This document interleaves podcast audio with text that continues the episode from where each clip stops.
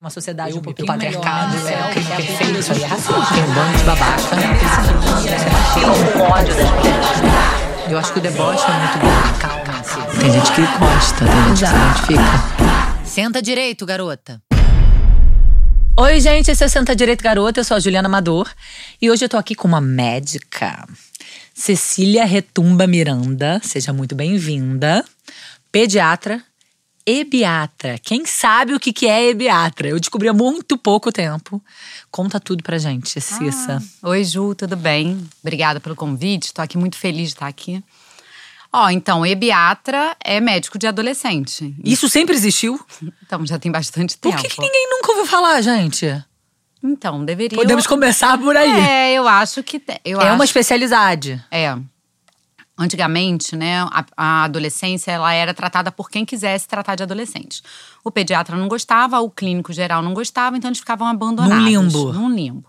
Então tinha alguns clínicos que atendiam, alguns pediatras, mas já tem acho que uns 20 e tantos, 30 anos, que aí virou uma especialização da pediatria. Ah, tá. Então Você todo precisa ser pediatra, é. Há um tempo atrás, não. Você poderia ir direto trabalhar com eles. Aí, quando começou a ter residência médica, aí, é, de especialização, virou uma especialidade da pediatria. Ah, Então, tá. você faz pediatria primeiro, depois você faz ebiatria, que na verdade é medicina do adolescente. Mas muita gente chama desse nome que hoje em dia, era antigo e hoje em dia está voltando, que é ebiatria, que vem da deusa Hebe da juventude. Que máximo. É. E aí, o que que é? Explica tudo pra gente. Então, na verdade, é. Você sempre quis ser pediatra, ama criança, como é que é a sua história de… Eu nunca, eu queria ser astronauta, né? Na escola, eu queria ser astronauta. Se eu fosse uma criança de hoje, eu acho que até poderia ser, porque hoje o mundo está globalizado, você tem internet, você consegue ir para fora com muito mais facilidade.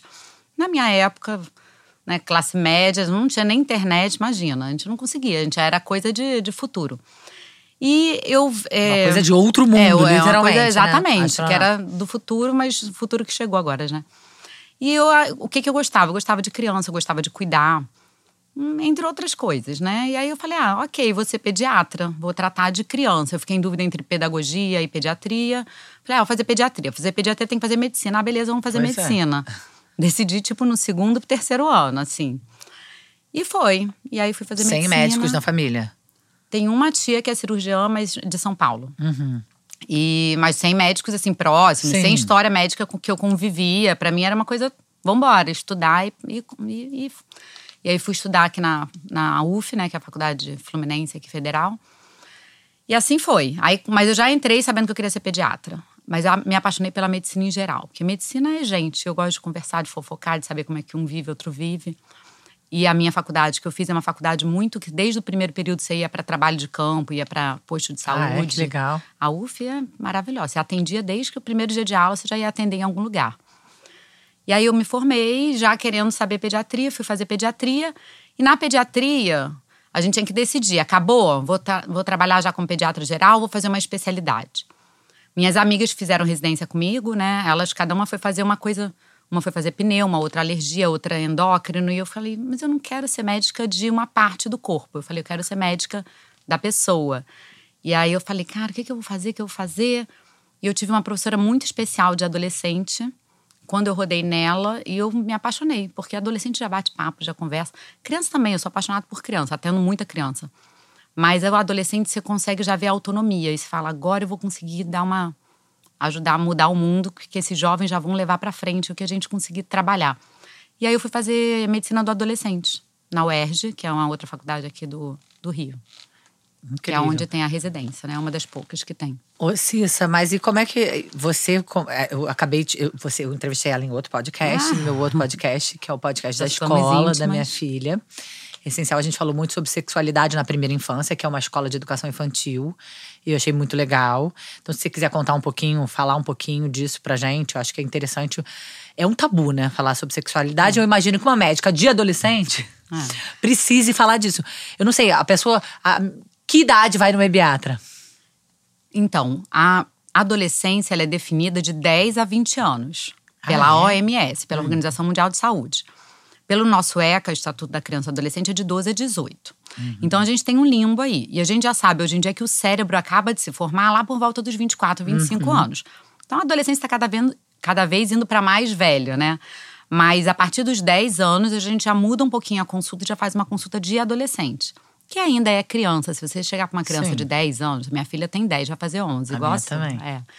Ah, eu sou criança. Mas você já vê o corpo mudando. Sim. Aí você fala, ah, não- você é o que você é. Eu sempre falo, você é o que você quer.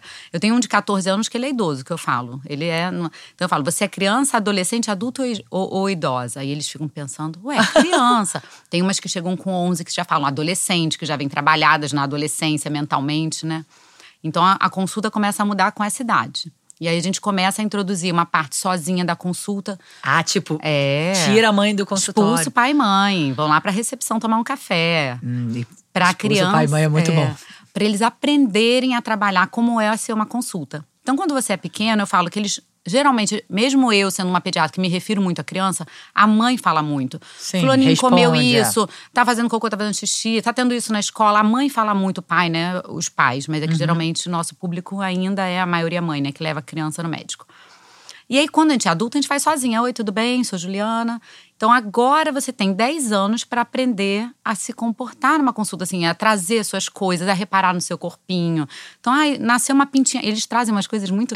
tem um machucado que a abelha me picou há três semanas atrás. Eles trazem, é muito fofo. E coisas maiores vão trazendo. Então, eu falo, não é só de corpo físico, mais de pensamento. Eu tô tendo mais raiva, eu tô tendo mais tristeza, eh, sentimentos, coisas do colégio, que é onde eles convivem muito. Então, se tem uma treta especial no colégio, traz para cá. Porque às vezes é um bullying, né? Às vezes é um cyberbullying. Então, que ali eles sabem, hum, isso aqui tá esquisito, eu vou levar lá na minha médica. Eles sabem que podem trabalhar lá também isso.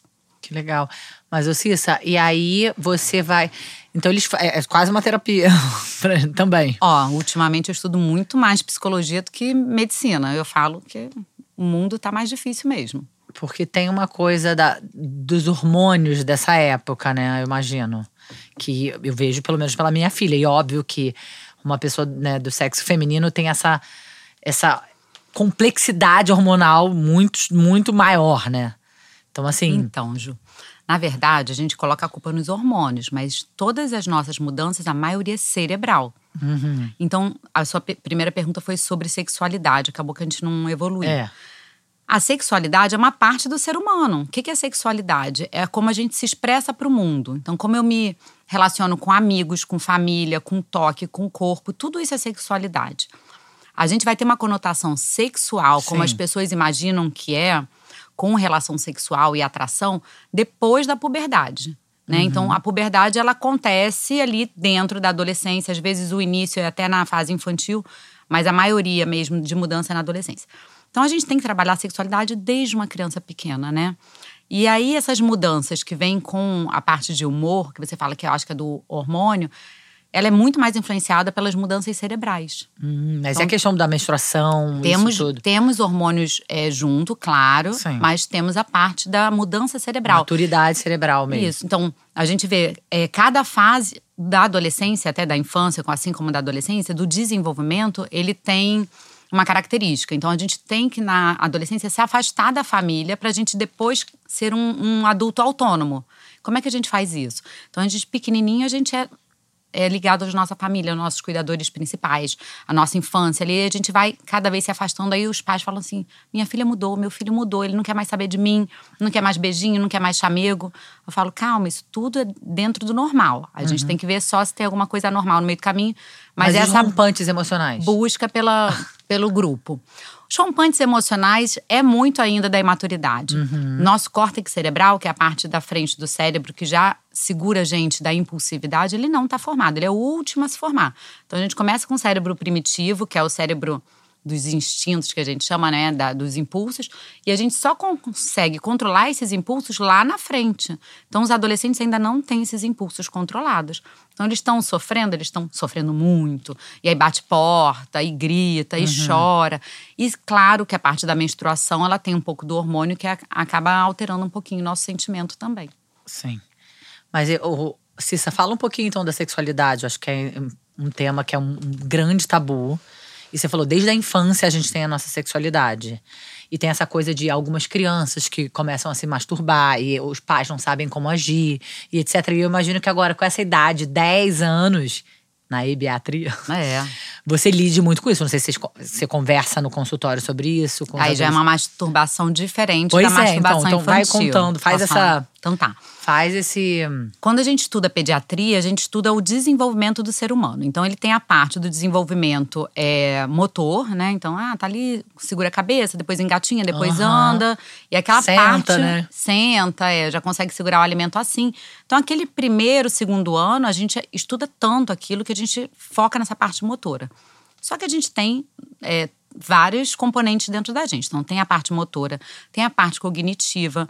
Então, a criança já pode falar uma palavra solta, depois forma a frase, depois consegue entender um conteúdo. Então, primeiro ela é muito concreta, depois chega uma fase da vida, ela já consegue entender os pensamentos abstratos. Então, a gente tem a parte cognitiva, até depois na escola, crianças maiores, né? Matemática, português, o que cada um consegue pegar.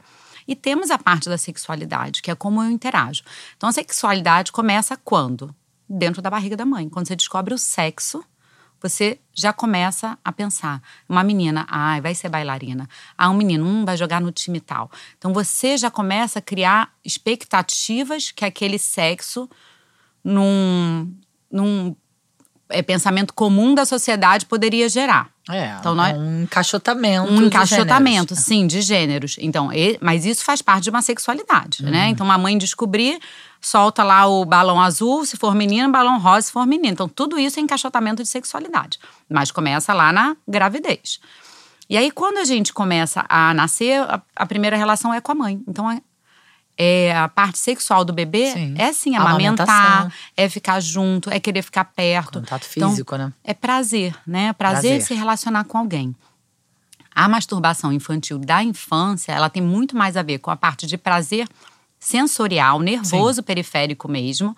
e n- sentir. muito não mais nada não. A ver, On- É, unicamente, unicamente. sensorial. Então você sente um prazer quando a mamãe faz um cafuné na cabeça, quando você é tocado no braço tem um carinho, e você sente um prazer quando você toca na sua parte genital também. Uhum. Os meninos e as meninas, né, eles descobrem a parte genital como eles descobrem qualquer outra parte do corpo. Então, a cabeça, ombro, joelho e pé. Aquela Uhum. musiquinha que a gente canta pra, ai, que bonitinho, já sabe onde é o olhinho e o nariz. A criança começa a denominar várias partes do corpo. Só que nessa música mesmo, a gente pula a barriga, É. pula órgão genital e pula a coxa. Porque, teoricamente, é proibido pra alguém, que eu não sei quem, né? Mas pra grande maioria da sociedade ainda tem uma questão. É, e aí, ok, tá de fralda, teoricamente não tá em Não contato. tá em contato. Tem bebês até que já sentem alguma coisa com a fralda. A fralda fica cheia, sente alguma coisa, já você vê que aquele bebê já tá até sentindo sensorial com a fralda. Mas a maioria abriu, você, ué, o que, que tem embaixo da minha fralda? Eles descobrem um pinto, descobrem a, a vagina, a vulva, né? E aí colocam a mão e querem toda hora. Tirou a fralda, bota a mão, doutora. Tá puxando esse pinto toda hora. Tá descobrindo, igual descobriu o pezinho, botou na boca. Então, né, bateu a palminha, juntou a mão. Isso tudo faz parte da sexualidade da criança. Quando você entende que é um desenvolvimento, que a criança tem várias fases, e você entende que nessa fase da primeira infância, né, de, de 0 a 3, esses pequenininhos, é descoberta do próprio corpo. Isso faz parte da, na- da natureza. E aí, o- que eu falo, a pro- todo é, comportamento é uma oportunidade de, de aprendizado. Então, nesses pequenininhos, a gente tem que falar, ó, pode botar a mão, o corpo é seu. Eu sempre falo de respeito, o corpo do bebê é do bebê. Ah, mesmo ele não falando, não entendendo as Sim. palavras, que língua que eu tô falando, ele entende como ele está sendo tocado. E isso ele vai levar para o resto da vida dele, né? Então a gente já tem muitos estudos que os três primeiros anos é onde a gente grava muitas informações, às vezes não fica no consciente, mas fica no inconsciente, Sim. né? Então, tudo assim, eu falo, eu peço licença quando eu vou examinar um bebê, olho no olho, primeiro conecto com ele. Aí eu vejo se ele tá muito assustado, eu já falo para ir pro colinho da mãe, ó, calma, um pouquinho, vamos devagar. E sempre peço licença para examinar, assim como eu acho que as mães têm que falar tudo que tá fazendo, ó, vou tirar sua roupinha, vou Sim. trocar para eles ficarem mais confortáveis. À medida que vai crescendo, passa dos três aninhos, assim, aí ele já conhece bem o seu corpo, já colocou mão em tudo, já começou a falar de xixi, cocô e pum, porque ele descobriu um buraquinho que faz cocô, que ele tem, bota, bota o dedinho e, e tem cocô, e, e ele consegue controlar se tem xixi, se não tem, se tem cocô, se não tem. Essa parte ele começa a se interessar pelo corpo do outro. Então muitas mães falam: Ih, chegou na sala dele, teve uma confusão, doutora. Agora cada um tem que tirar, tá abaixando a calcinha, abaixando a cueca, porque eles querem. Pra ver se, o que, que o outro tem. Que que eu- se Deixa eu sou menino, é. considerado né, menino, tô nesse grupo dos meninos, eu tenho um pinto, o que, que será que a menina tem embaixo da calcinha Uhum. dela? Quero ver. E assim eles vão buscando. Então, cabe à escola saber que isso é natural, trabalhar isso de certa forma e as famílias também, sem se assustar e conversando. E aí, nessa hora, outra oportunidade. O seu corpinho é seu, quem mexe é você, o corpinho do outro é dela, quem mexe é ela. Uhum. Mas essa questão da, da masturbação, quando começa a ficar, quando começa a ficar preocupante ou em excesso, entendeu? Quando é uma questão, vira, ah, temos que agir. É. Toda compulsão é uma questão em criança, né? Então, alguém até já a gente conversando, falando da ansiedade. Não é normal criança ser ansiosa. Não é normal uma criança não. ter compulsão por nada. Pois é. Né? Então, nem compulsão por comida, uma criança pequena não para de comer. Não é comum uma criança pequena não parar de se masturbar. Ela só está achando prazer na masturbação por quê? Como é que está o ambiente que ela vive? E aí vem a educação parental também, que eu sou educadora parental.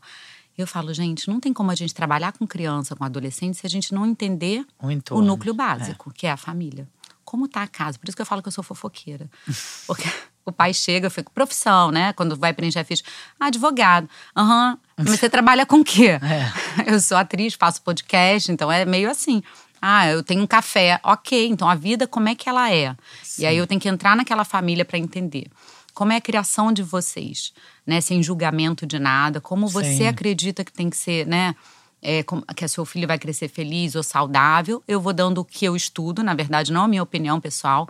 A minha opinião pessoal não entra em várias famílias, né? A minha opinião pessoal fica na minha família. O que eu levo é o conhecimento. Cada um vai trabalhando na sua família de acordo com o que acreditar. Sim. E, e então é isso. Você, de alguma forma, fala: se está fazendo demais, existe uma questão ali na compulsão. família que precisa ser olhada. Exatamente. E aí, e, e aí, chega nos adolescentes? Não, aí é, só é, vamos, vai, vai, vai no sua linha, é. vai na sua Nessa compulsão de quando tem uma criança que fala, faz muito, a gente tem que entender o que está acontecendo. Sim. Ou ela está sendo é, negligenciada, entre uhum. aspas, né? Às vezes os pais estão com outros problemas, com outras questões, e ela tá ficando ali numa Sim. tela o tempo inteiro, sozinha, é. sozinha, né? Sem interação. Ela vai preferir muito mais uma conexão com outro adulto cuidador, ou até no grupo dela de crianças, do que ficar ali sozinha se masturbando. Então a gente tem que começar a ver esse lado. Então, o que está acontecendo e ajudar eles a, a entender e tirar desse processo. Não é não fazer, não é proibir nunca. O corpo é dela, ela vai conhecer o corpinho dela, né, a criança, no momento dela. O que eu falo quando a gente fala, é, isso aqui é uma região íntima, uhum. é por quê? Porque a região íntima, entre aspas, elas têm as suas regras. Quais são as suas regras? Aí a gente fala, toda parte do corpo é importante. A região íntima também, mas para você tocar ela, sua mãozinha tem que estar tá limpa de preferência as unhas cortadas, né? Porque unha de criança pequena, se não for cortada, tá cheio de, de, de terra embaixo, se Deus quiser. Então, é, fazer num lugar reservado, só na sua casa, e não deixar ninguém fazer, só você. Uhum. Então, eu sempre ensino. É, mais... a educação, já começar com a educação sexual. A né? educação sexual começa Sim, de berço, acho. de berço, né? Então, desde o encaixotamento dos gêneros, né, da, da parte da gravidez, nessa parte é, quem pode tocar, né? As mães falam assim: ah, eu ensino, quem pode tocar na, na região íntima é fulano e fulano mais do que quem pode tocar, é qual é a função do toque. É, é só para cuidado, é só Cada família é diferente. É. Então, papai e mamãe, de repente, né, cada casa vai escolher, ah, aqui em casa quem pode cuidar, trocar fralda? Não, papai e mamãe. Mas para cuidar, trocar fralda, a tia da creche vai ajudar para lavar. Sim. Um lavar rápido, né? A médica vai ajudar para examinar. Uhum. Ponto. Quem pode mexer mesmo é só você. O corpinho é seu. E a gente vai ensinando desde pequeno. E aí isso vai passando. Uhum. Lá na frente, uma idade de criança maior, 7, 8, 9, elas já se descobriram, já entenderam como é o corpinho do outro e agora elas estão já interagindo com outras crianças com mais facilidade. Elas querem brincar com os amigos. Então a parte da, eu falo que a curiosidade pela, pela genitália já diminuiu aí. Já, é. Eles verdade. já estão, ó, voando para outras coisas. Eles querem descobrir o mundo, né? Essas crianças grandes. E aí a gente fica um pouco é, distanciada disso. Quando entra na puberdade, uhum. aí tudo começa a voltar. Porque aí você sente uma outra é, sensação. Não só física, mas às vezes já começa uma atração. Quem eu sou, quem que eu gosto de ficar perto, é, o que, que eu tô sentindo. E aí a gente vem, né, ainda mais passando a adolescência já média para mais velha, né? A gente divide a adolescência mais ou menos em três pedaços, a inicial, a média e a tardia. É, quando já chega na média para tardia, então, aí que a gente já vê a parte da sexualidade como ato sexual mesmo, não necessariamente tendo ato, mas já sabendo o que, que é e Sim, se interessando se pelo assunto tranquilamente. é. Preservar contra gravidez, doenças. Desde pequeno a gente já começa a conversar, né? Desde o início da, da adolescência. Mas com 10 anos, olha a mãe. 10 anos ainda não, a não ser que parta dela. Mas geralmente com 10, eles começam, a 9, 10, é uma idade que eles querem saber realmente como que acontece, como que os bebês nascem. Eu entendi que, Que que é vem esse da negócio aí barriga. que os adultos Mas fazem? como É. que a sementinha do papai para na, na barriguinha da mamãe? Hum. Ou como na minha casa são duas mamães ou são dois papais, tem um neném? Então eles começam a a, a querer saber respostas claras. E aí eu falo, nunca é para mentir, aproveita para contar a verdade. E aí a gente tem várias técnicas, tem livros que tem no mercado ensinando, é, que ajudam às vezes quem não consegue conversar de forma clara. Mas no consultório, muitas mães chegam, ó, já fez essa pergunta, quero ajuda. E a gente conversa mesmo. Então é bem. Primeiro que eles já sabem, eles dão um Google, eles conseguem descobrir, né? Nessa geração. Então, é melhor saber pela Sim. gente de uma forma. Mas quais são as técnicas? Você falou, a gente tem várias técnicas. Livros e Livros, ah, é. tem vários formas mais pedagógicas. de- pedagógicas. Eu, eu tenho no consultório, mas né, para a gente mostrar. é, como é que é o nome, gente? Que já tem o órgão sexual, às vezes a gente mostra por dentro mesmo Ah, para as meninas, até feito de pano. Uma né? vulva de pano, Uma- é isso? É, a vulva, com útero, com, com os órgãos Mas internos. uma ibiatra fala sobre prazer. Fala sobre prazer, claro. Legal. Fala sim. Porque eu falava muito disso aqui, né, quando a gente fala de sexualidade, que as- até as mães mais modernas até falavam: olha, não vai engravidar, Ah. olha, não sei o quê, mas não falavam sobre prazer. Não, mas isso que é o, o diferencial. A revolução, né? A é revolução. Porque, assim, o prazer a gente fala que pode desde pequeno, no corpinho. Sim. E aí a gente depois vai com o prazer de alguém, né? Sim. Sempre se respeitando e respeitando o outro. Eu falo muito do machismo, que quem, as mulheres sofrem muito machismo, mas os homens também. Então chegam uns meninos, às vezes, na consulta, e eles falam: só porque eu sou menino, eu tenho que. É, transar com aquela menina, é. Ele fala isso? Ah. mui- muitos meninos têm com queixas sexuais hoje em dia. Que eles não conseguem ou completar o ato, porque eles ficam muito ansiosos com as performances que eles assistem. Ou Pois eles. é, são educados na pornografia, que eu Exato. espero que acabe, enfim. Se Deus quiser. É. Então, assim, a pornografia é uma, é uma coisa que eu falo muito, desde jovem, porque eles têm contato com a pornografia desde cedo. A pornografia, elas têm a. Ela reverbera emocionalmente dentro de pessoas quando elas são apresentadas até antes de você ter uma conversa. Então, crianças que. né, Eu tive um caso agora, um menino pequeno que pega a van e um garoto grande da van apresentou Uhum. para ele. Cara, foram meses de terapia e, e teve que ter uma ajuda de psicólogo Sim. especializado. Porque Multidisciplinar. foi muito difícil para esse menino. Então a gente tem que conversar antes do conteúdo É, aparecer. mas eu acho interessante dizer que pornografia não é sexo. É isso, então. E aí, antes de aparecer, a gente já Que conversa isso é aquela. Lembra que eu te falei que eu tinha dificuldade de conversar com algumas profissionais? sobre isso.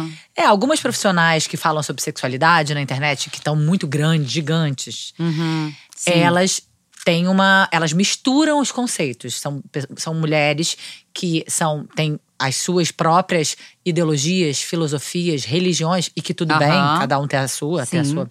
Mas aí ela mistura, ela bota tudo, entendeu? Ela, de alguma forma, está manipulando ali e colocando um conteúdo muito moralista. Não, é. Então, assim, sexo é sexo, pornografia é pornografia. Total. Então, e eu falo muito isso com eles. Eu falo tanto da objetificação da mulher na Isso. pornografia, quanto também da performance do homem. É isso. Então, quando chega um menino com isso, eu falo, é porque, olha, aquilo que você vê não é verdade. E aí, que eu- Inclusive, as mulheres não gostam Não, daquilo. as meninas, as meninas não gostam daquilo. E muitas meninas é, que vão por esse lado da promiscuidade, a gente vê que é que nem a, a compulsão da criança pequena. Sim. Na verdade, a gente chama de é, genitalidade desgovernada. É uma busca de amor através do genital. Né? E ela, Mas é o quê? vezes, Uma adolescente que. hum, que tá, às vezes, com alguma questão, alguma negligência. Ela quer transar muito, é isso? Pra se sentir amada. Ela tá faltando algum lugar, alguma Sim, coisinha. tá numa no- busca incessante de algo. de amor, que De aí ela vai afeto. atra- através do- da genitalidade. Então, o que a gente fala com eles é. não- antigamente falava, "Ai, é, essas pessoas moralistas que é difícil a gente falar sobre elas, né? Mas assim, que elas falam muito de, ah, tem que ter o amor. Não, Não. gente, o jovem não. O jovem pode ter tesão e transar na primeira saída e tá tudo bem. O que a gente fala é sempre Respeito respeito, ao seu corpo, é. ao seu corpo e ao corpo, corpo do, do outro. outro, mesmo que seja um que é encontro isso. rápido. Isso é, isso aí é isso que eu falo, é inegociável. Isso é e isso é desde o pequeno. Se, você- se a criança já escuta isso desde pequeno, que o corpo Sim. dele é. E é isso, você quer, ok, então vai. Você não quer, pode dizer não e tá tudo Isso. bem. E se o outro disser não em cima da hora, você tem que parar. Então, né, o que a gente conversa. É. É. Tô lá, mas tá tudo bem. E de repente, não, não quero mais. Sim. É isso. Eu, traba eu falo sobre isso nas consultas, né? Cada família tem a sua, a o seu jeito de lidar. Sim. Mas quando chega a mim, a pergunta eu sempre falo: é respeito a você, respeito ao outro. A pornografia é, um, é uma cena gravada, aquilo ali, não é verdade. E o que os adolescentes querem? Os pais acham que é sexo, sexo, sexo. Eles querem conexão, né? Então eles saem da conexão com a família principal e eles vão para uma conexão Buscar outras para conexões, o né? outro, é para o mundo. Então eu falo que a beleza deles é que eles se apresentam de duas formas principais: a vocação, se o adolescente está saudável, tá, gente? Hum. A vocação e a sexualidade, é como o adolescente se apresenta para o mundo. O que é a vocação? É o que ele gosta de fazer, não necessariamente profissão, tá, gente? É o, o que, que eu vim fazer no mundo, quem eu vou salvar? Eu vou salvar a Amazônia, vou tirar o lixo da praia, acorda sábado de manhã com um grupo do inglês e cata todos os lixos da praia como se fosse salvar a praia, que é maravilhoso. E vou fazer é, passeata, e vou lá no Grêmio fazer minhas Aham. medidas. Então, isso é a vocação. O adolescente, ele quer mudar o mundo para melhor. Movido por Movido. Então, o adolescente que está saudável, ele vai fazer esse papel. E a sexualidade. O encontro com o outro. Não é só um encontro. Ah, eu quero namorar e, e transar. Não é. É o encontro, a Amizade, amizade. é. Ele quer carinho, ele quer sentir. Então, às vezes, é aquele amigo que fica ali com você Sim. um tempão, juntinho. E, na verdade, você nem quer pegar o amigo, nem o amigo quer te pegar, não. Mas é um encontro de duas pessoas se conhecendo. E até de amizade, de- de Sim. Mesmo, né? Sem ser com, com outro sentimento. Eles querem sentir. Então, o adolescente, ele busca o outro. Ele já não vai buscar tanto a família. Uhum. E se for alguém que veio de uma família saudável, eu falo para os pais, fique tranquilos, a família tá dentro dele. Sim. Então, toda hora que aparecer um perrengue, ele, uts, ele vai vir você na mente dele, vai vir. Então, você tem que ser o porto seguro, onde ele vai e ele volta. Ele vai e ele volta. Não fica com medo dele ir. Sim. Né? Você fez um bom trabalho até aqui. Agora deixa ele ir descobrindo. Sim, maravilhosa. Ai, tô emocionada. É difícil, né? Porque eu tô pensando aqui nas coisas que eu tô vivendo, entendeu? Ah, É isso. ela tá no início. Ela tá no início e ela é a minha filha é super infantil, assim, ela é bem. Graças a Deus. É, eu adoro. Acho quanto que quanto mais, mais, infantil, melhor nesse quanto mundo. mais podemos prolongar a infância, que é um momento tão lindo e de, né, lúdico, de E descoberta. acaba e não volta. É, não volta. Não volta. E eu vejo já outras amigas já muito interessadas em se arrumar, em estar bonita, em estar, sabe, em agradar o outro. Eu falo muito assim, né? Eu faço um processo ali de educação né, do feminismo, formando uma mulher, que, uma menina que sabe o que quer, que não precisa ser aceita pelo outro, sabe? Tento fazer, mas é, é desafiador é para a família no toda. mundo. Ô, Cissa, o que mais você quer Isso contar? porque a sua filha é a menina mais velha, né? O outro é, É. menino. Não, menina São também. duas meninas. Porque o meu mais velho é menino. Então, Tem quantos anos? 14. Hum. Dois adolescentes agora. Sim. Quer dizer, de Uau. 10 ainda criança. É. É, tá, tá em mas modificação. começando. Como eles Eu falam. acho que deve ser, ou não, não é mais desafiador, porque é essa transição, é meio, não sei o que que é. É, o povo, né, a população chama de pré-adolescente, É. né? A gente chama de adolescência fase inicial, que é dos 10 aos 13, 10 aos 12, onde tem corpo mudando. Então a gente tem às vezes, principalmente a menina que muda antes do menino, né, Sim. que o menino começa a mudar mais ou menos com 13. A menina às vezes com 9 já tem o broto mamário, Broto já mamário. começa o Eu descobri essa palavra, essa expressão agora. o broto mamário é o primeiro ponto da puberdade da mulher, da menina, né? Do sexo feminino. Então ali a gente já começa a contar, mais ou menos dois anos depois vem a menstruação. Então a gente tem aquele processo naqueles dois anos que é muito intenso. Pois é. O menino, o primeiro marco da puberdade é o crescimento do testículo. Hum. Então, assim, ah, mas ele ainda tá com corpo de criança. Aí quando você vai examinar, a gente examina inclusive a genitália em termos de volume testicular. E tudo que a gente vai examinando, a gente explica para eles entenderem. É, e a gente aí fala, ó, agora já tá começando a entrar na sua puberdade. Aí a gente entende. E aí a gente explica para os meninos também que vai ter a, a semenarca, né? A menina tem a menarca, que é a primeira menstruação. Sim. E o menino tem a semenarca, Ah, o que, que, é, que é a semenar? a primeira ejaculação. Ah, mas é ejaculação Geralmente- sem querer, não. Sem querer, geralmente à Ah, é? noite, dormindo. E aí, quem não conversa, aí o menino acorda com pijama sujo, aí ele não sabe. Aí, que, que é isso? Aconteceu alguma coisa, fica com vergonha. Então, Sim. quando eu vejo que o menino já entrou, falei, já aconteceu de acordar um dia com um pijama com uma meleca, uma sujeira?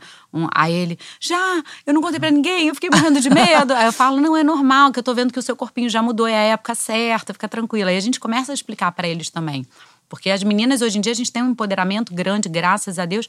E os meninos continuam, eu acho que a gente vai mudar o mundo pelos meninos e pelas meninas, né? Então, o meu desafio com o meu adolescente é ele ser um, um é. menino feminista também, É. né? Então, que é mais fácil a gente falar do nosso lugar de fala.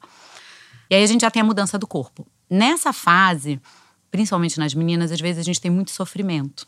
Uhum. Por quê? Porque a cabecinha delas ainda está infantil.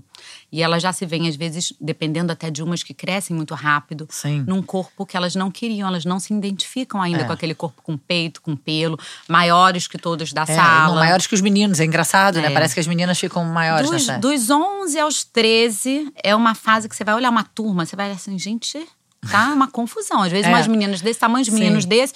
Os meninos, às vezes, uns galalaus, que fazem aniversário naquele é, final, assim, no meio do ano, e outros que fazem janeiro, fevereiro, que ainda estão na mesma turma, ainda com corpinho de criança, carinha de criança, né? Então você fala, tudo bem, é a fase de vocês.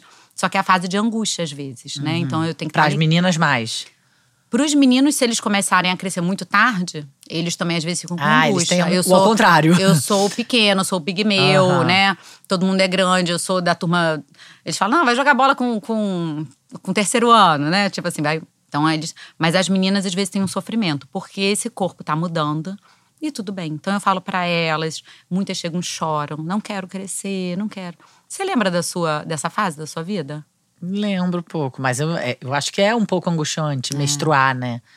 É, eu- é- É, eu acho que menstruação. Eu amo menstruação de vou chegar, vamos falar, mas é, acho que para elas é. Mas eu me lembro muito que eu fui no parquinho do condomínio que minha mãe mora ainda hoje.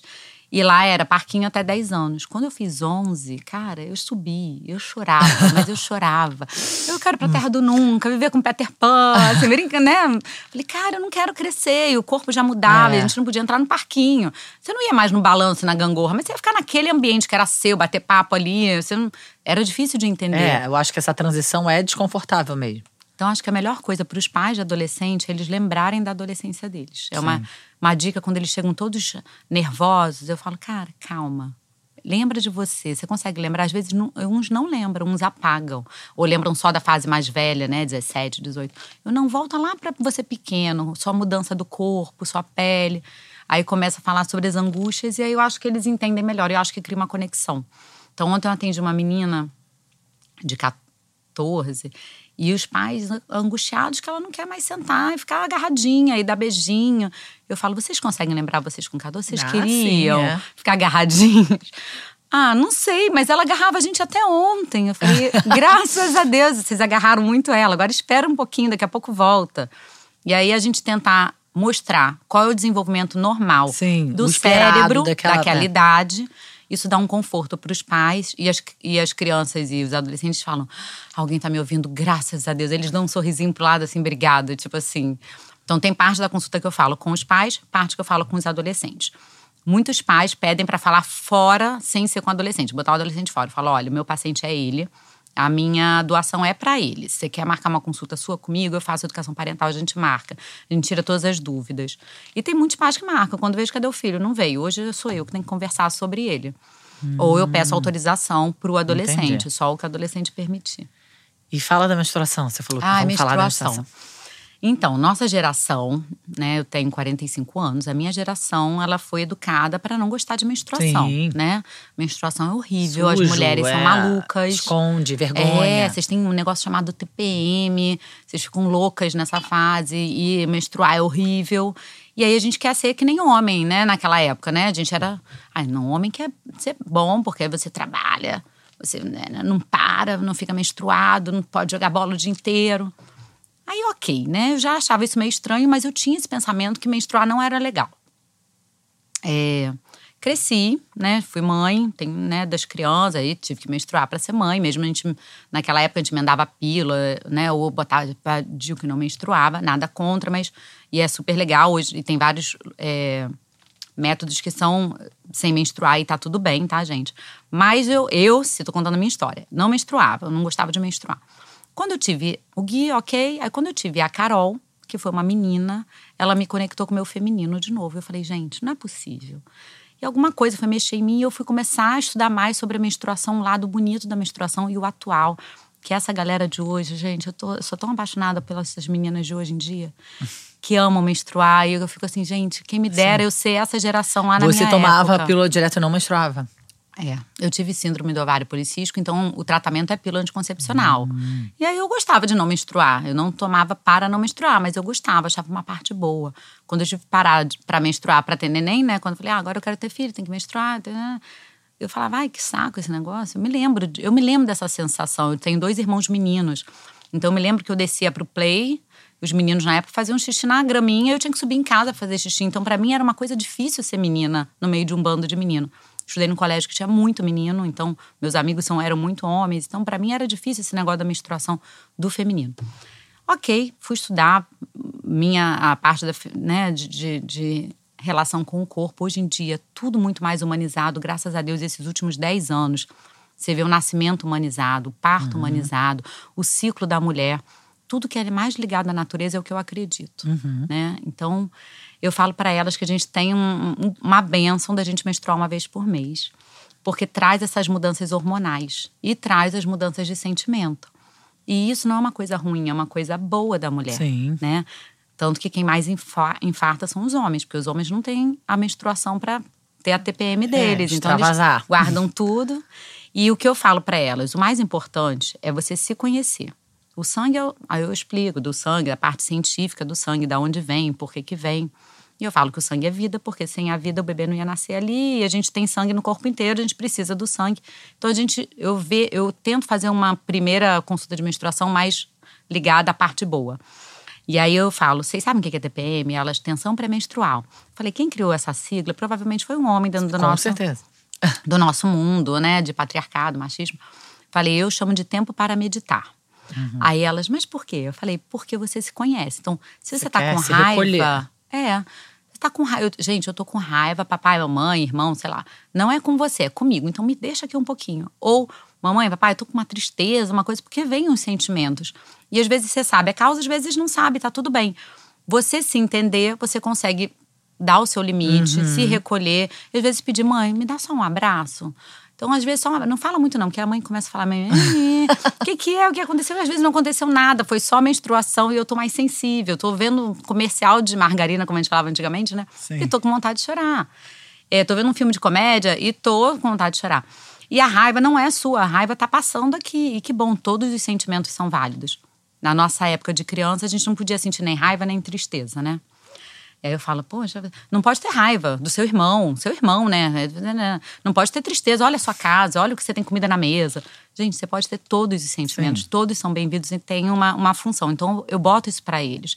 O que eu vou fazer com os sentimentos é que eu tenho que saber se vale Sim. a pena ou não. E aí a gente vai trabalhar. Traba eu trabalho muito os sentimentos deles nessa época da, da adolescência, porque é uma coisa que eu acho que a gente não teve educação emocional. É. Né? Educação dos sentimentos. A minha geração não teve. A gente vai aprendendo andando e cantando e seguindo a canção. E eu criando filho, você fala, eu quero ser um ser humano melhor, uma médica melhor, o que, que eu posso fazer? Sim, né? verdade. Lidar com criança e adolescente. Você aprende muito, né? Com certeza. É, pra, é, são os nossos professores, né? Se você deixar eles guiarem vocês, os seus filhos, eu acho que vocês vão achar o caminho. Sim, eles têm as respostas. A gente vem de uma sociedade que tem muita violência. A gente foi criado com violência, Sim. né? Às vezes, ah, não tinha violência na minha casa, meus pais não me batiam. Antigamente era normal bater em criança, né? Como antigamente, antigamente era normal bater em mulher. Como antigamente, antigamente era normal bater em outra raça. Então, assim, gente, o mundo está evoluindo. A gente já sabe que é proibido por lei bater em criança. Sim. Não adianta palmadinha, porque a gente vê quantas crianças morrem por dia é, no Brasil, né? exatamente. né?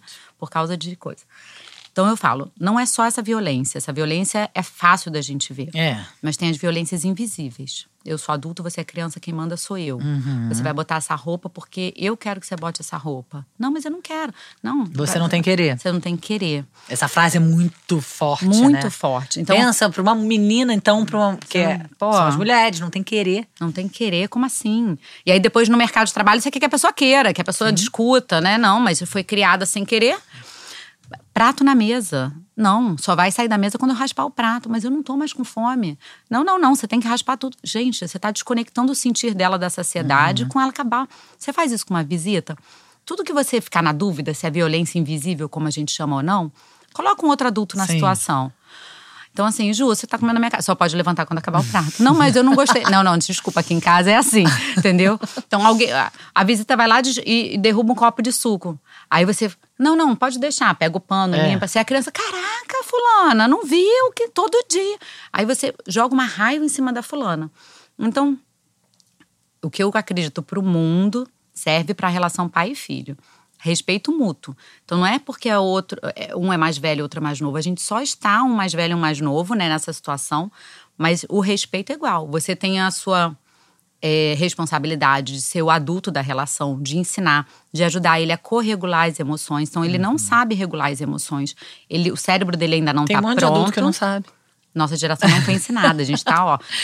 Menina, a- a- até na minha casa, tá, gente? Eu tô falando assim, é bonitinho, não, mas quantas vezes a Claro. gente é, tá com os nossos gatilhos acionados? O meu principal é cansaço, sono, mas tem gente que é fome, tem gente que é frustração, e você dá uns gritos e não é pra dar grito, né? Assim, a gente fala, putz, mas hoje em dia a gente consciente de falar, desculpa, gente, esse grito é meu, não é de vocês, não tem nada a ver com isso. Mas antigamente não, pai e a mãe podiam gritar. Então eu falo, é respeito. Respeita o outro, pede licença, o corpo é do outro, o corpo é do outro.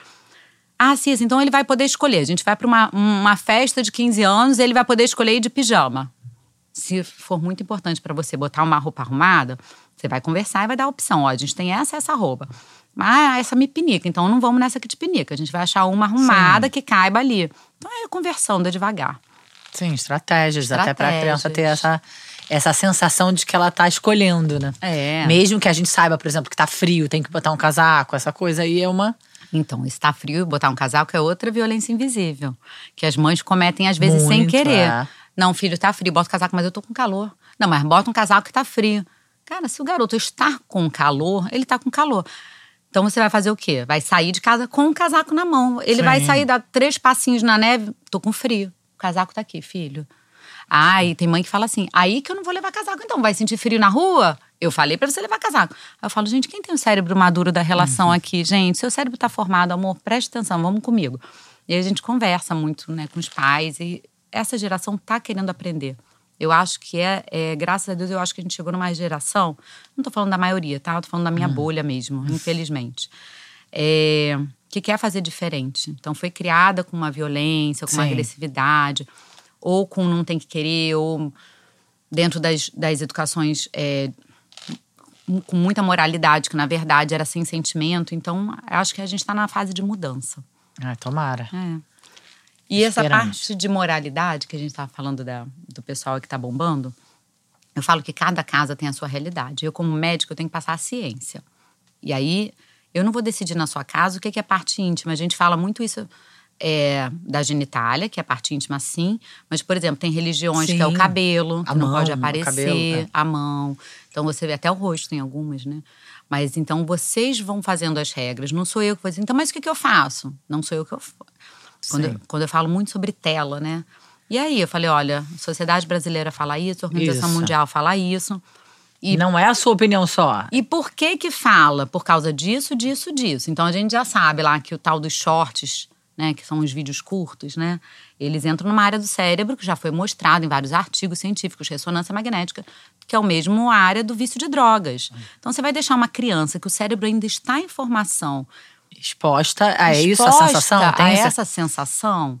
Então, assim, ah, é uma hora, duas horas. Mais do que isso, é o que eu tô fazendo. A tela é bem-vinda? Super, gente. A gente tá em 2023, pelo amor de Deus. Se eu falar que a, a tela não é bem-vinda, a gente tá aqui trabalhando com tela, tá, né? A tela traz a gente pro mundo, para muitas coisas.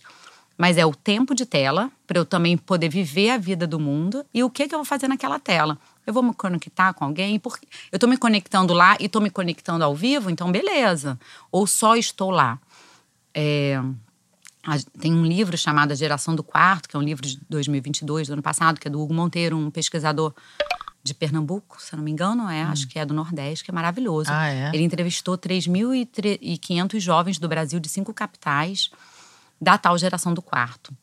Fez um primeiro screening com pesquisas e de lá ele foi tirando e fazendo mais com quem respondia de que estava com vontade de se matar ou, ou com algum problema Sim. relacionado a sofrimento intenso, né? E aí ele viu que eram crianças que ficavam no quarto e os pais achavam que estava tudo bem ficar no quarto, o tempo em tela, o que que estavam acessando naquela tela. Então é isso que a gente tem. Pô, mas meu filho fica só no quarto. Aí tá alguma coisa errada. Sim. Ele fica no quarto, mas vem pra sala jantar, sai pra jogar um jogo de tabuleiro, tem uns amigos, vai pro clube. É diferente. Então, Sim. a gente tem que ficar atento. E não Com é. certeza. E isso em todas as classes sociais, tá? É, não, aquela questão que eu te falei das sexólogas, né? Não sei qual. Uhum. É isso, eu sei que tem umas, alguns nomes na internet que são gigantes. E elas. Será elas são mesmo sexólogas? Eu fico... É, Né? e, e falam e com essa pretensão, que acho que to- uma coisa que a gente não discute é queremos proteger as crianças, todo mundo. Perfeito. Direita, esquerda, esperamos que sim, né? Ou Acho que a sim. gente acredita Sim. nisso, que uma boa pessoa, seja ela de qual for religião ou de qual for ideologia política, Uhum. a gente quer preservar e proteger crianças. Sim. Né? Sim. Se a gente acredita no, no bom caráter dessa pessoa. Só que elas mist- entendeu? Elas botam muitos conceitos moralistas do sexo sujo, do, sabe? Do sexo é como uma coisa. Aí bota, usa palavras-chave tipo a pureza, como se o sexo tirasse a pureza, sabe? Uma coisa assim que Como me incomodava muito. fora. É. da, da, da raça humana, né? É, me incomodava muito essa. essa ah, porque veio. Foi um, teve um post. Lá vou eu trazer esse post de novo. Ai, que viralizou. E que era assim: que ela, ela diz que se a criança ouvir ou pegar os pais transando, a criança está traumatizada para sempre, como se tivesse sido abusada. E era um post que viralizou, ficou gigante. Eita. É, e eu ela e muitas pessoas compartilhando. E era um post pra mim bizarro, assustador. Você Gente. lia e tinha muitas palavras-chave ali de, de Hum. moralismo, coisa religiosa envolvida. E ela falava isso, que tipo, era como se fosse um abuso. Era compatível com o abuso sexual. Que aquela criança ia ter traumas, entendeu? Compatíveis a um abuso sexual. Eu não acredito nisso. Ninguém tá É. falando de que os pais e, e mães e pais e casais vão ficar transando na frente das crianças. A gente tá Sim. falando de famílias saudáveis. É como você Sim. falou. Um adolescente saudável, ele é vocação e ele é isso. A gente tá falando de famílias saudáveis. Então, você usou uma palavra que, eu, que eu, a gente tem estudado muito hoje em dia, que se chama trauma. Então, o que é o trauma? O trauma não é uma experiência diversa. Tá? Então, uma experiência diversa a gente passa. O nesse tempo caso, todo. É, nesse o tempo todo na vida. A gente vive, inclusive nós, no Rio de Janeiro, né? Eh, Experiências adversas vêm o tempo todo. Então, digamos que não deveria ter vi- visto os pais transando e transou. Mas o problema Mas não, é, não se- é nem ah. esse, né? É como a gente vai conversar sobre esse o que assunto. é o não dito. Então, o trauma é, o- é o que você. É quando você passa por uma experiência diversa e não é acompanhado, não é acolhido. ótimo. Então, por exemplo, é, vamos falar, já que a gente está falando de sexualidade, abuso sexual. Duas crianças que foram abusadas sexualmente sim. de verdade. Não tô falando dessa de ver o pai, não. É, uma vai lá, conta pra mãe: mãe, vovô fez isso, Sim. isso, isso, me abusou. Que separa do avô, independente se a mãe vai lá, denuncia, né, não, cuida, leva no médico, filha, tô contigo, né? Sim. E, ac- acolhe. Aquela ali não vai ter a mesma resposta emocional de um trauma, como uma outra que fala: mamãe, que isso, é mentira, seu avô? Não, vai lá, dá beijinho nele sim, senta no colinho dele sim. Cara, Cara de bobeira, menina. para de bobeira, menina. Essa se sente sozinha. Então é você passar por uma experiência diversa e não ter com quem contar. Isso gera trauma. Então acontecer uma coisa e né, porque a gente tem 500 coisas erradas dentro das nossas famílias. E a gente sentar e conversar, ó, aconteceu isso, né? Principalmente É, mas é que sexo, é. sexo não é Ai, errado. gente, pois é, gente. É. Entendeu? É isso. Eu acho que falta educação, falta verdade, educação sexual. Não, isso. Ah, você chegou no momento que a gente estava Íntimo, de íntimo de adulto. adultos, Adulto. adultos, pessoas que podem consentir, Saudáveis. Pessoa- você vai chegar num momento que você vai consentir, vai ter esse Entendeu? Esse discernimento de saber o que, que você quer, o que você não quer, que você ainda não chegou. Exato. Mas isso é algo saudável. É algo que adultos fazem Então. quando tem vontade. Eu acho que é isso. Eu acho que não, não é pra você transar na frente das crianças. Mas se acontecer, fui Não, pega. se você tem vontade de fazer isso, isso sim é distúrbio. Né? Ou- se dois adultos sentem tesão em transar na presença de crianças, isso é um Isso problema. é um distúrbio total. Isso é um problema, um distúrbio e crime. Agora, não, ah, não, porque aí começou, aí começou um. Um na verdade, os comentários. sexo é tabu. E É. tem muitas questões, que não tem nada a ver só com pai e mãe. Muitas questões, né? Que a gente não fala, principalmente o que não é dito. Então, assim, quando essa pessoa fez esse post que acabou virando e entrando em camadas, um monte de gente, é, realmente, eu sou muito traumatizada. Não posso ouvir um barulho porque eu ouvi o barulho do meu pai e da minha mãe transando. Gente, É. Provavelmente ela nem sabia o que que era. não, e. Não sei, não É. sei. Se sabia, não sei. Eu acho que não devia ter nenhuma conversa naquela Sobre família. isso, exato, era entendeu? Zero, era um Exatamente. tabu. É uma pessoa que tava. Uma criança que estava tão é, abandonada que ela se assustou.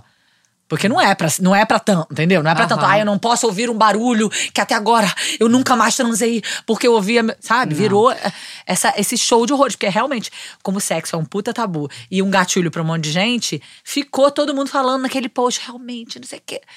E Tem aí você vê pessoas que. não, não, não, não sabem lidar nem com sexo. Tem É. pessoas grandes que já têm Muito. filhos, adultos, e nunca tiveram um orgasmo. Então Pois é, fala, então é isso. Uma falta de conhecimento do seu próprio corpo, uma falta de conhecimento do respeito.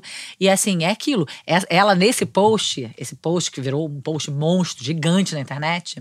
Gente, será que eu vi? Esqueci? Eu tenho depois ca- acho Eu tenho você. cabeça de Dory, né? é, Meio que esqueci eu te Nemo. mando. É- Já é muito antigo, tá? Tá. Mas assim, ela, ela mistura muito que ela fala assim: ah, pra você entender.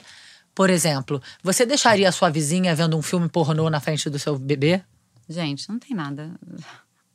Sério, depois que ela falou isso, é- quando ela faz esse comparativo, você entende que aquele conteúdo é muito É. tosco. Não, não sabe nem do que, que ela tá Porque falando, não é. Né? Não é a gente tá falando de adultos fazendo sexo com consentimento.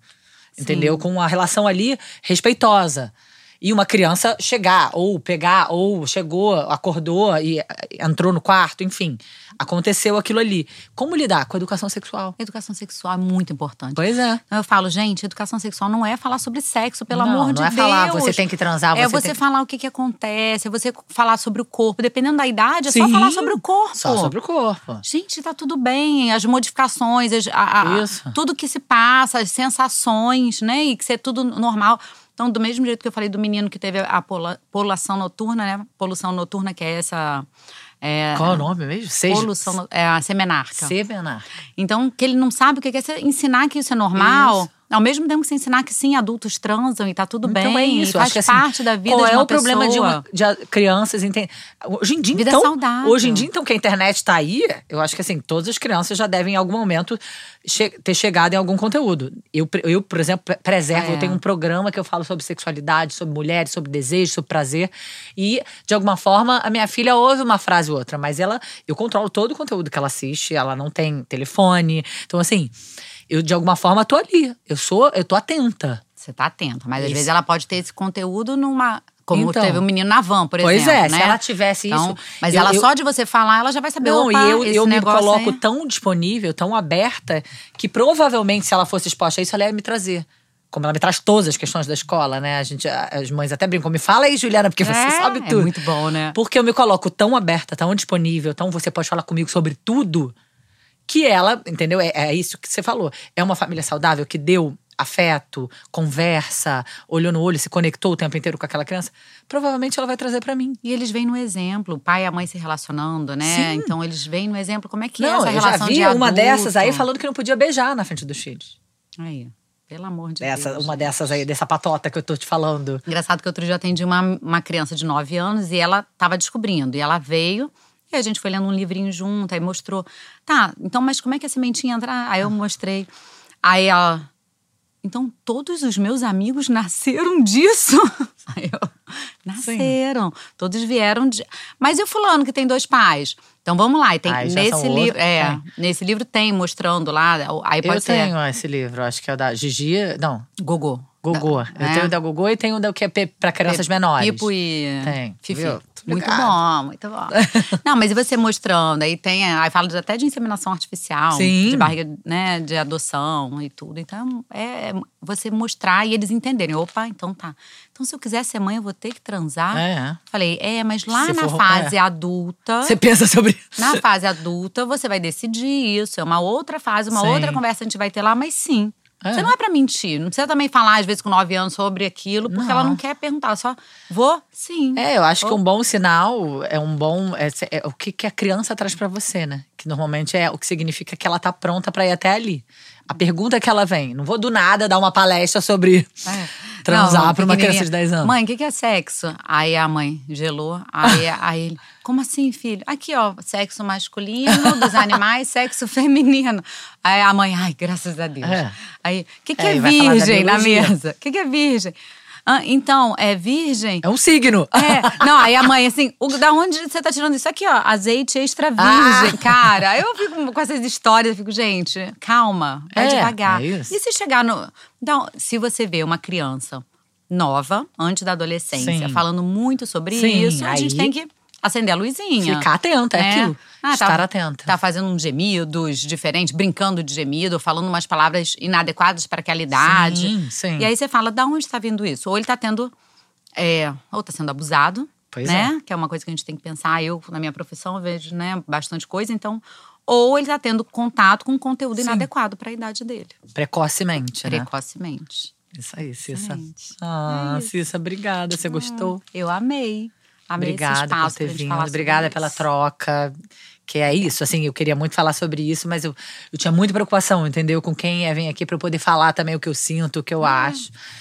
Adorei te Hum, conhecer. Muito obrigada, eu também, Ju. Na verdade, eu acho que é isso. Eu acho que a gente precisa de mais espaços para falar sobre isso, né? Com certeza. E se a gente puder falar desde a infância, da adolescência, pelo menos na adolescência, gente, pelo eu falo assim, Com certeza. os adolescentes eles precisam ser atendidos por pessoas que entendam da adolescência. Não estou falando só de ebiatra, porque às vezes ebiatra é um, é um bicho É uma raro especialidade que não tem tanta, né? É, um não bicho deve, não é raro. todo mundo tem acesso. Mas ou um pediatra que vai de boa com o adolescente, ou um clínico que vai de boa, às Sim. vezes médico de família, né, no Sim. posto, eles estarem preparados para isso. Então, é, eu sou da SOPERJ, que é a Sociedade de Pediatria do Rio, e a gente faz curso itinerante para profissionais sobre adolescência, para a gente preparar quem está lá na pontinha do atendimento lá do SUS, lá naquele posto lá no Cafundé, é um médico de família, então vou falar com ele.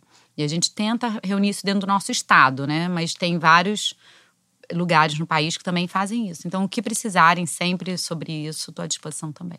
Ai, muito legal. Cissa, obrigada por ter vindo, tá? Obrigada a você. A gente segue juntas em contato. Sim, sim. Quando tiver algum pânico, eu te ligo. Beijo, beijo, gente. Beijo, Obrigada. obrigada, Ju.